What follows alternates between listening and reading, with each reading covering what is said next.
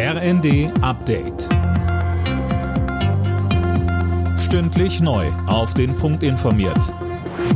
Ich bin Dennis Braun. Fast 150 Tote und nochmal so viele Verletzte hat es bei einer Massenpanik in der südkoreanischen Hauptstadt Seoul gegeben.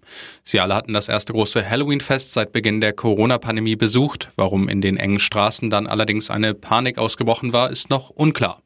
Mehrere Straßen in dem belebten Ausgehviertel wurden für die zahlreichen Einsatzkräfte gesperrt.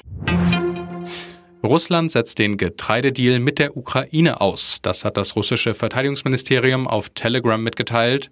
Begründet wurde dieser Schritt mit Drohnenangriffen auf Stützpunkte der russischen Schwarzmeerflotte auf der annektierten Halbinsel Krim.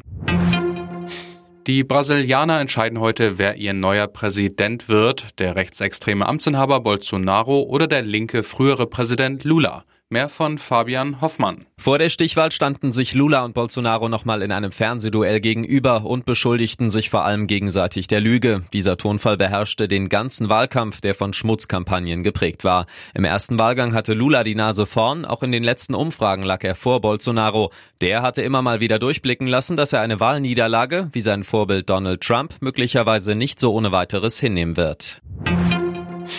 Der FC Bayern ist zumindest vorerst wieder Bundesliga-Spitzenreiter. Die Münchner gewann zu Hause mit 6 zu 2 gegen Mainz. Borussia Dortmund erkämpfte sich gegen Frankfurt einen 2 zu 1 Auswärtssieg. Und die weiteren Ergebnisse Leipzig-Leverkusen 2 zu 0, Wolfsburg-Bochum 4 zu 0 und Stuttgart-Augsburg 2 zu 1. Alle Nachrichten auf rnd.de